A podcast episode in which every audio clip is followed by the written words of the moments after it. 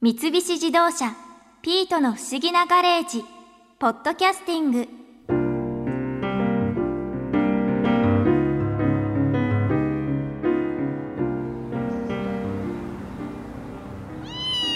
見てピート梅の木に青い実がたくさん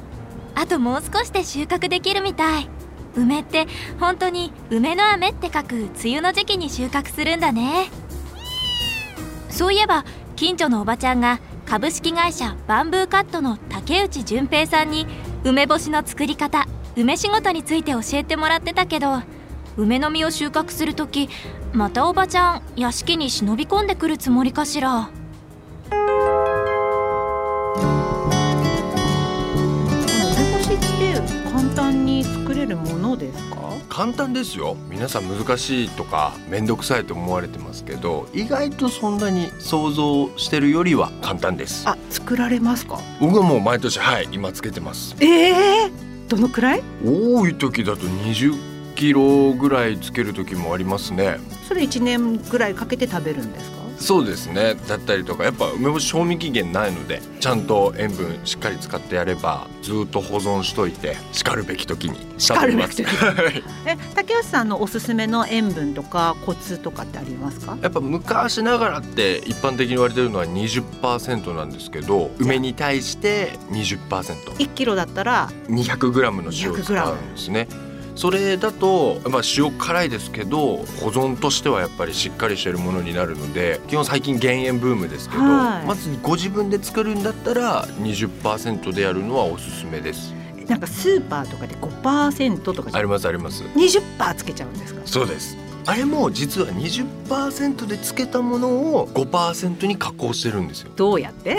だからシンプルに言うと水の中に入れれば塩はどんどん浸透圧でまた抜けてくんですよねそれで5%の食べやすいものにまで加工してってでそこに味付けしてってっていう風に製品化されていくんですあそれやりたいですえ20%で何ヶ月ぐらいつけとけばいいんですか20%で水の中に12時間から14時間つけとくと塩分が半分抜けてくとは言われてるんですそんな時間でそんな時間でそんな時間でだだけどそれって梅の風味とかも10%分やっぱ抜けてくんですよね半分だから企業さんの作ってるああいう蜂蜜梅とか美味しいものってすごい努力されてあの味作られてるんですよじゃあ簡単には真似できないけど、うん家でもいろいろやってみてももうい楽いしとい思いますはいですよね楽しいと思います梅干しだってすっごい食べたいのに結構いいお値段するからすごいたまあすごいす高いごいなんでかな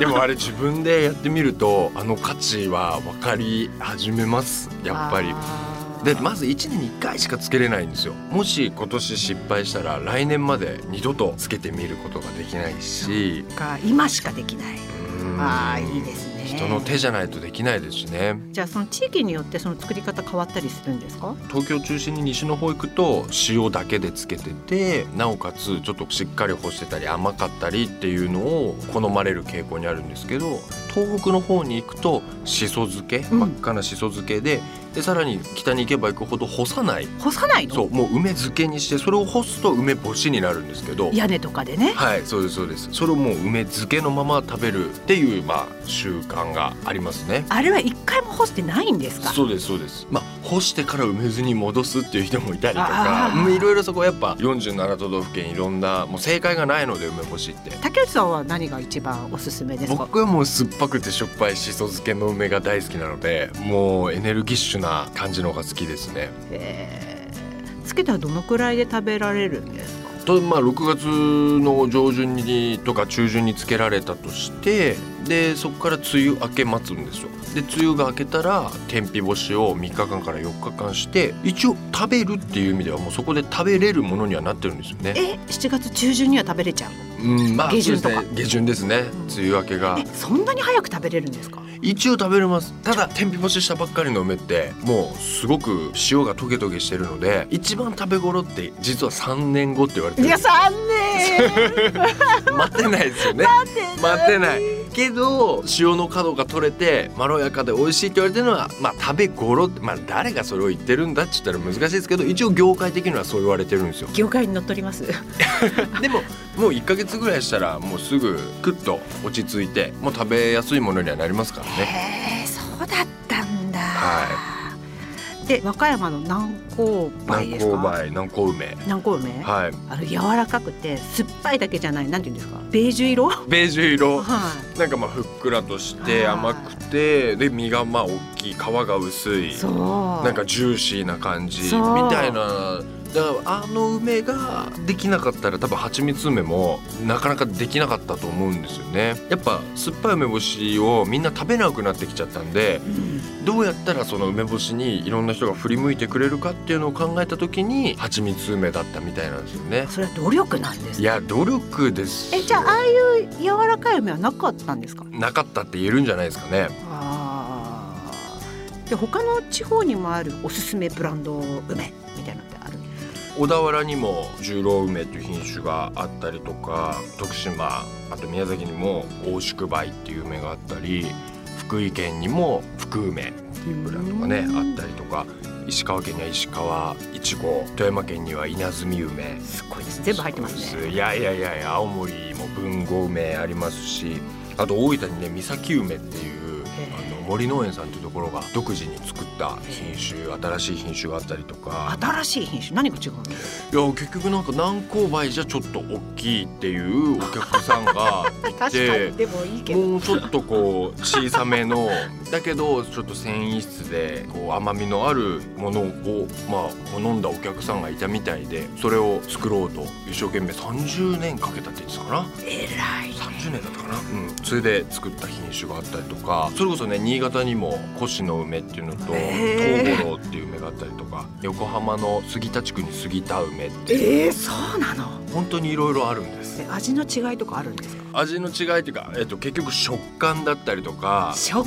感甘みも違いますしあとまあもちろん酸味の感じ方も違いますし例えば富山の稲積梅っていう梅だとすごいレモンの酸味に似てるんですよレモンっぽいんです爽やかこれはもう食べてみてもらわないと分かんないんですすけごいど今竹内さん今唇舐めました ねすっごい美味しそうなんだけめちゃどめちゃ美味しいえんですよめっちゃ美味しそういやーそういう意味ではさっきの蜂蜜梅じゃないですけど藤巻敦子さんってはいいう料理研究、今もう97歳のおばあちゃんのあ方素晴がらしいいらっしゃってその方のところに一回取材させてもらったんですよでもう過去の虫がーって並んでる倉庫があってその中に面白いなと思ったのは一個がチンピってあのみかんの皮の漢方薬ですねで漬け込んだ梅干しとかへあと感動したのが金木犀で漬けた梅干しーうわ俺はいつか僕ちょっと再現したいなって思うぐらいーいいに香りがするんですそうなんですよ梅にすごい花のいい香りがついてるとかあまだまだ梅干しの何ていうんですかね遊び方というかポテンシャルって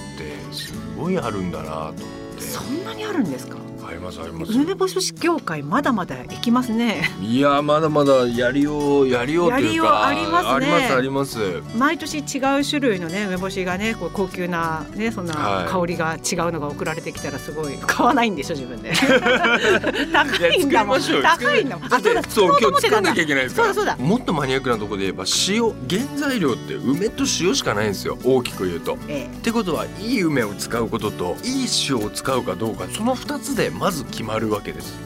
で塩も本当に塩を変えるだけで味も違いますし本当にそうはっきり違うんですええじゃああのなんかイスラエルの塩を使ってとかあ沖縄の塩を使ってー違いますよだから僕のおすすめは例えば3キロ梅買って1キロずつ塩変えてつけてで天日干しして食べ比べ自分でするとかえそう面白いそういう楽しみ方の方が絶対に梅をより楽しめるはあ僕はあのソルトコーディネーターの青山志保さんっていう方がいらっしゃるんですね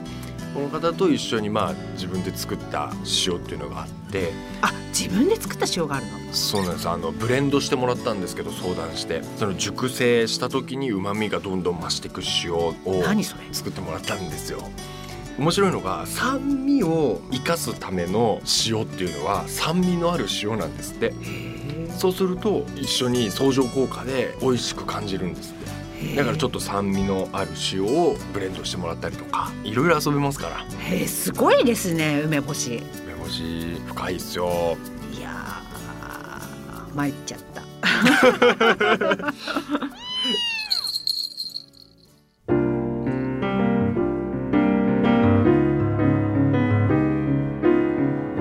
竹内さんのお話を聞くと梅干し作りに挑戦したくなるな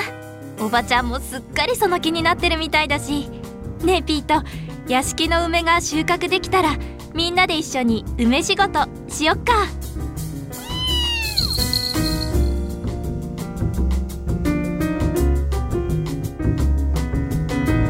三菱自動車ピートの不思議なガレージポッドキャスティングこのお話はドライブ・ユア・アンビション三菱自動車がお送りしました。